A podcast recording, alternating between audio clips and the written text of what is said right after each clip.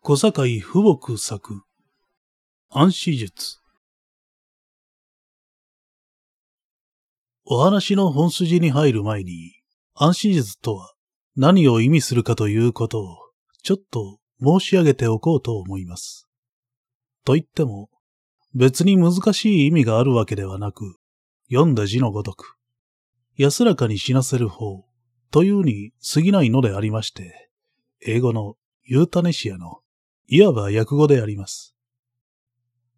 安らかに死なせる方とは、申すまでもなく、とても助からぬ病気ならば、死に際に病人をむやみに苦しませないで、注射なり、服薬なり、あるいはその他の方法を講じて、できるだけ苦痛を少なくし、安楽に死なせることを言うのであります。何でも、ユータネシアは、ローマ時代には盛んに行われたものだそうで、トーマス・モアのユートピアの中にも、暗視術によって人を死なせることが書かれてあるそうであります。日本において暗視術について考えた人が古来あったかどうかを私は知りませんが、必要に迫られて暗視術を行った医師は決して少なくはなかっただろうと思います。さて、私は T 医科大学を卒業して2年間、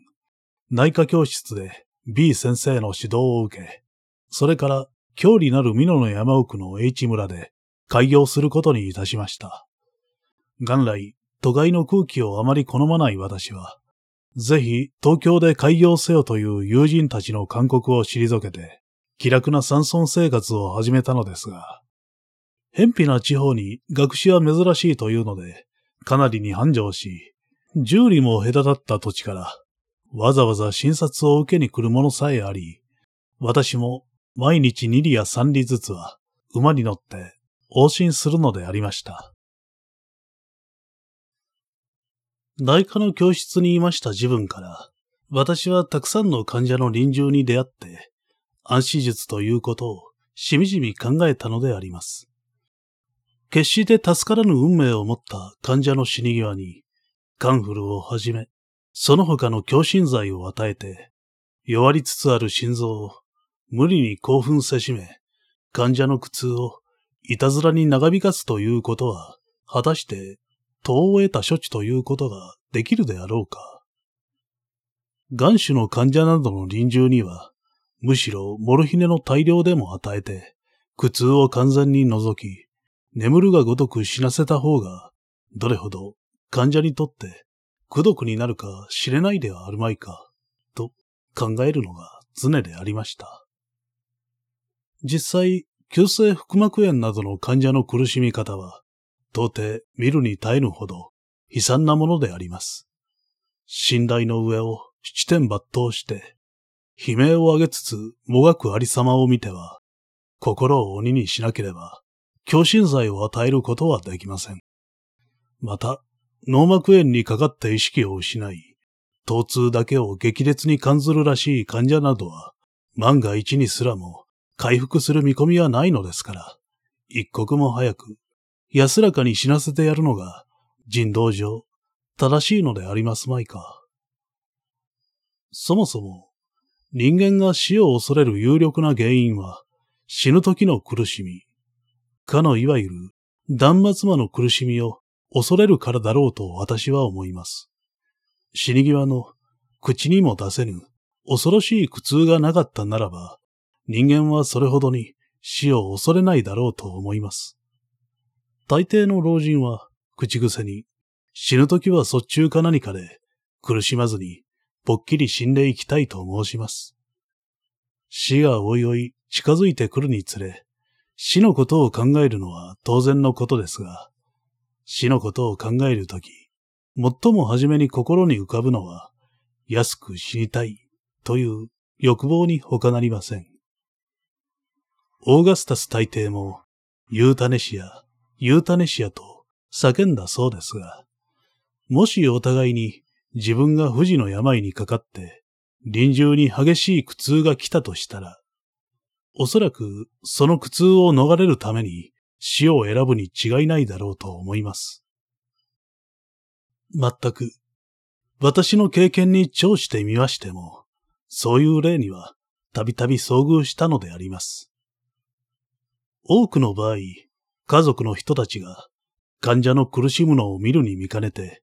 どうせ助からぬ命でしたら、あのように苦しませないで、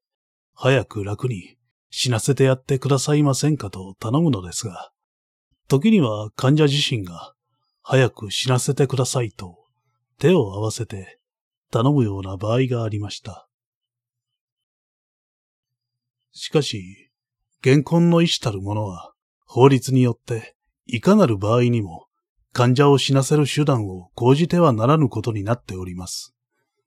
すなわち、もし暗死術を恋に施したならば、相当の刑罰を受けなければなりません。ですから、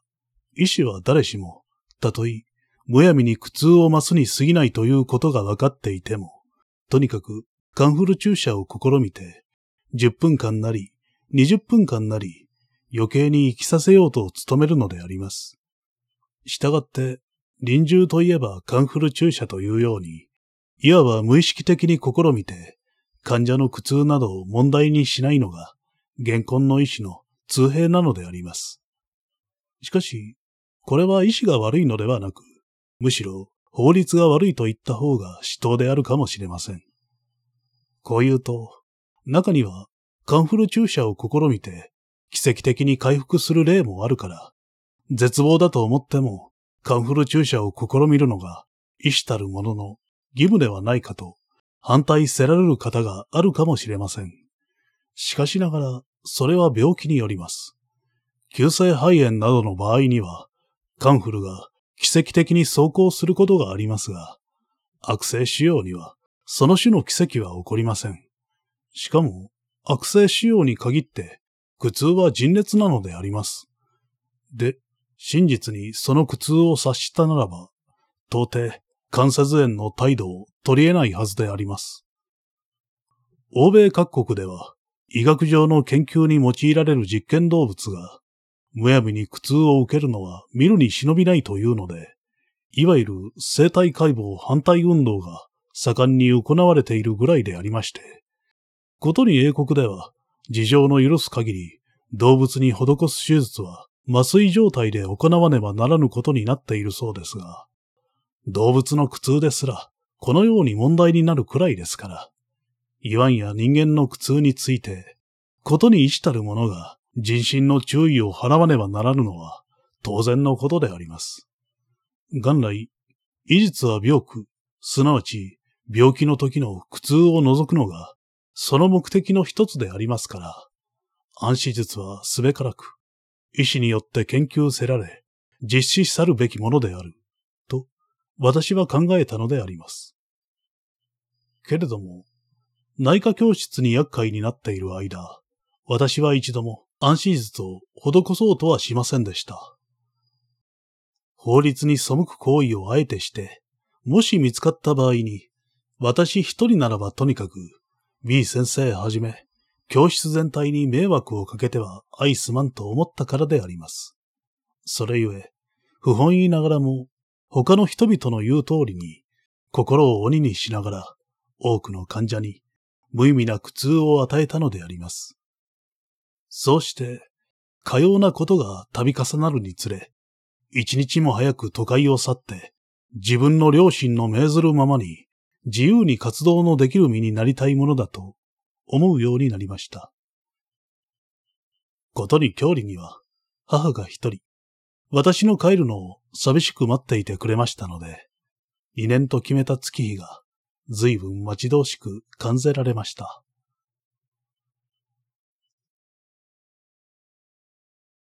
いよいよ、郷里の山奥に帰って開業するなり、私は多くの患者に向かって、密かに安心術を試みました。ほとんどすべての場合に私は、モルヒレの大量を用いましたが、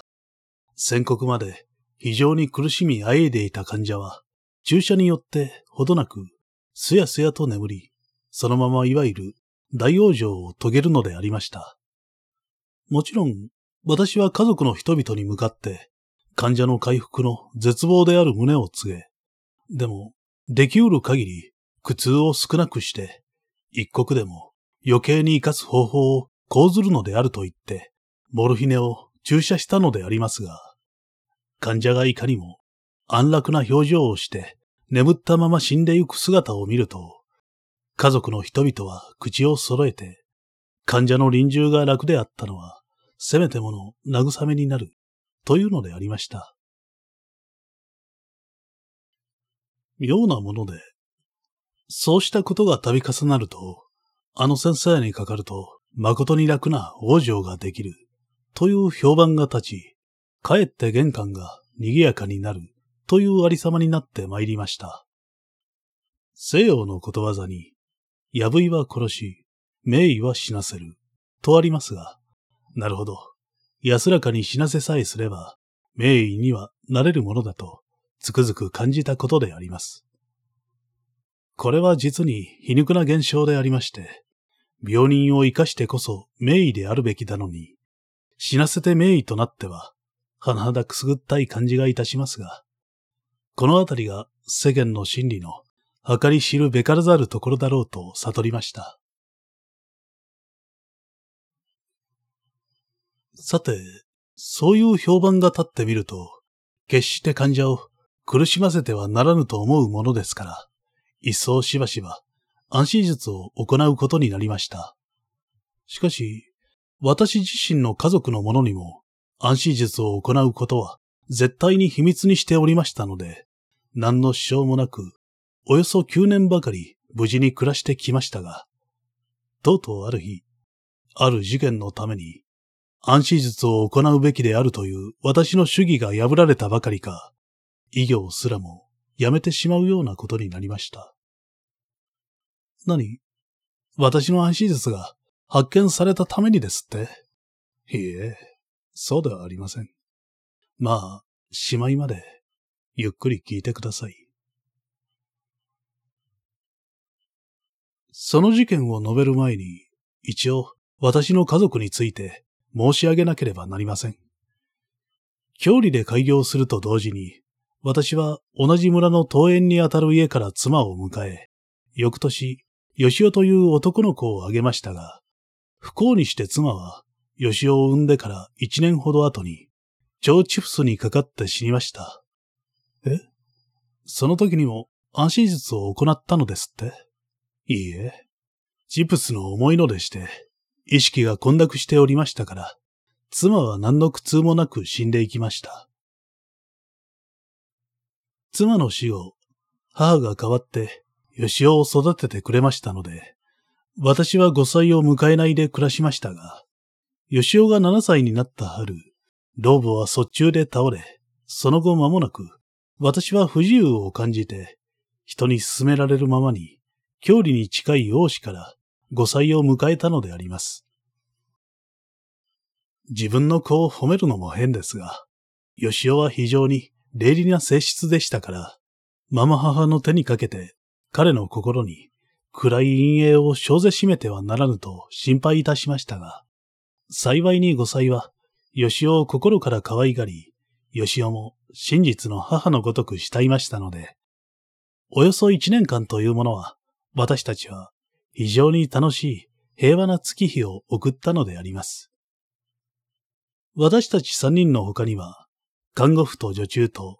馬の森をする下男とが住んでおりましたが、いずれも気立ての良い人間ばかりで、一家には、いわば明るい日が照り輝いておりました。ところが、その明るい方屋に、急に痛ましい夫婦が襲ってきたのであります。それは何であるかと申しますと、妻、すなわち5歳の性質がガラリと変わったことであります。彼女はまず、非常に嫉妬深くなりました。私が看護婦や女中と少しでも長話をしていると、私をはじめ彼女たちに向かって露骨に当たり散らすのでありました。次に、吉尾に対して、非常に辛く当たるようになりました。少しの過失に対しても、激しい雷を落としました。私は多分、妊娠のために生じた、一時的の心情の変化だろうと思い、そのうちには、平成に帰る時期もあるに違いないと、できうる限り我慢しておりましたが、妻のヒステリックな行動は日ごとに募り、ついには吉尾に向かって、お前見たような横着な子は死んでしまうがよい、とさえ言うようになりました。しかし、吉尾は非常に従順でありまして、旗で見ていてもおじらしいほど母親の機嫌を取りました。女中や下男が吉尾に同情して、吉尾をかばうようにしますと、それがまたかえって妻の怒りを買い、後には大した理由もなく、吉尾を長着するようになりました。私も困ったことができたと思い、いろいろ考えてみましたが、おそらく文面までの辛抱だろうと思って、吉尾に向かって、それとなく言い含め、お母さんがどんな無理を言っても、必ず堪忍してくださいと、謝るように命じましたので、吉尾は私の言いつけをよく守って、子供心にもかなりの気苦労をするのでありました。幸いにその頃、吉尾は小学校へ通うようになりましたので、妻と離れている時間ができ、吉尾にとってはむしろ好都合でありました。学校は私の家から5丁ほど隔たったところにありますが、途中に10畳ほどの堅素な崖がありますから、入学して1ヶ月ほどは女中のおせいに送り迎えさせましたが、後には吉尾一人で往復するようになりました。私が夕方、往診から帰ると、馬蹄の音を聞いて、吉尾は嬉しそうに角まで出迎えてくれます。その無邪気な顔を見るにつけても、妻の無情を思い比べて、悲しい気持ちにならずにはおられませんでした。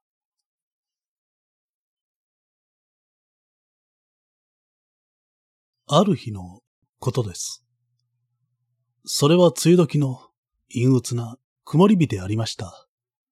どんよりと曇れる空を見て石に人を殺したくなりにけるかな、と、卓木の歌ったような嫌に重苦しい気分を誘う日でして、山々に垂れかかった熱い黒雲が悪魔の吐き出した毒気かと思われ、一種の不気味さが空気いっぱいに漂っておりました。その日も私はかなり遠くまで往診して、午後5時頃、非常に疲れて帰ってくると、いつも門まで迎えに出る吉尾の姿が見えませんので、どうしたのかと不審に思いながらも、下男が昨日から母親の病気見舞いのために実家へ行って留守だったので、自分で馬を馬屋につなぎ、それから家の中に入ると、妻は走り出てきて、ぷんぷん怒って言いました。あなた、吉尾は横着じゃありませんか？遊びに行ったきり、まだ帰りませんよ。どうしたのだろう？学校に用事でもできたのでないかしら？学校に用事のあるわけはないと知りながらも、なるべく妻を怒らすまいと、土間に立ったまま、私は優しく申しました。そんなことがあるものですか。私の顔を認もないから、わざと遅く帰るつもりなんですよ。めったに遊びに行くことのない子でしたから、私の内心は言うに言われぬ不安を覚えましたが、妻の機嫌を損じては悪いと思いましたから、おさえにでも、そのあたりへ見にやってくれないか、と申しました。おせいは加藤と使いに出ておりませんよ。と、にべもない返事です。加藤というのは、看護婦の名です。その時、門の方に大勢の人声がしましたので、私は恐ろしい予感のために、はっと立ちすくみながら、思わず妻と顔を見合わせました。妻の目は火のように輝きました。先生、坊ちゃんが。戸外に走り出るなり、私の顔を見て、村の男が叫びました。泥にまみれた学校服の吉尾が、戸板に乗せられて、四五人の村人に運ばれてきたのです。かわいそうに、崖の下へ落ちていたんですよ。まだ息はあるようだから、早く手当てを。それから、私がどういう行動をとったかは、今、はっきり思い出すことができません。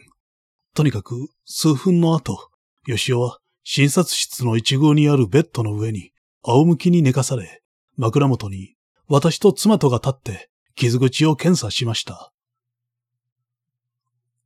村人の帰った後のこととて、あたりはしんとして、カチ、カチ、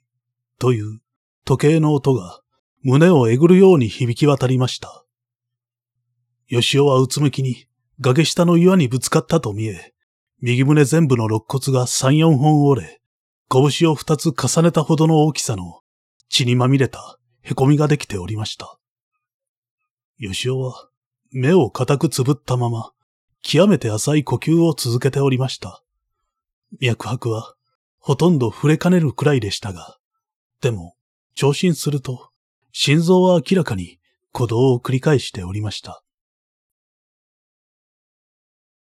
私は機械のように立ち上がり、中央のガラス製のテーブルの上に置かれた、強心剤、すなわち、カンフルの瓶と注射器等を取り上げました。あなた、何をなさる？吉尾、苦しめるつもり？と、妻は声を震わせて、私を遮りました。おそらく私は、その時、ちょっと躊躇したことでしょう。またおそらく、私の理性は、平素、安心術を主張しながら、我が子の苦痛に対しては同情しないのかと、私の耳元で囁いたことでしょう。しかし、いずれにしても、私の十年来の主義は、その瞬間に微塵に砕かれました。人間には、理性による行為の他に、反射的の行為があります。今、その反射的行為は、理屈を考えている余裕をさえ、私に与えませんでした。私は妻を押しのけて、吉尾の腕に三頭注射しました。妻はしきりに何とか言っていた様子でしたが、その言葉は少しも私の耳に入りませんでした。みるみるうちに、吉尾の唇の色は紫から赤に移り変わっていきました。閉めた。と、私は心の中で叫びました。第四頭を注射すると、吉尾はぱっちり目を開きました。よしお、よしお、わかるか？と、私は覗き込んで尋ねました。彼は、軽くうなずきました。私の目から、ハラハラと涙がこぼれました。すると、吉尾は口をもがもが動かしかけました。多分、何か言おうとするのです。突然、妻はその右の手を伸ばして、あたかも窒息させようと思うかのように、吉尾の口と鼻とを覆いながら、強く押し付けました。何をする？と、私は力任せに、妻の肩を掴んで、後ろへ引きのけると、その拍子に、妻はどたりと尻餅をつき、ガラス製のテーブルをひっくり返しました。ガラスの割れる激しい雑音は、吉尾をも驚かしたらしく、彼は軽くなりながら、ものを言いかけました。私は世の中のあらゆることを忘れ、全精神を集中して彼の口元を見つめました。お母さん、堪忍してください。お母さんに突き落とされたとき、僕、すぐ死ねばよかった。眼頭、脳天を斧で撃たれたほどの激動を私は覚えました。辺りが急に暗くなり、気が遠くなりました。しかし、私は吉尾の口から出る臨終の血の泡をかすかに見ました。そうして、後ろで発せられた妻の発狂した声をかすかに聞きました。だから、強心剤など使ってはいけないというのに。ほほほほほ。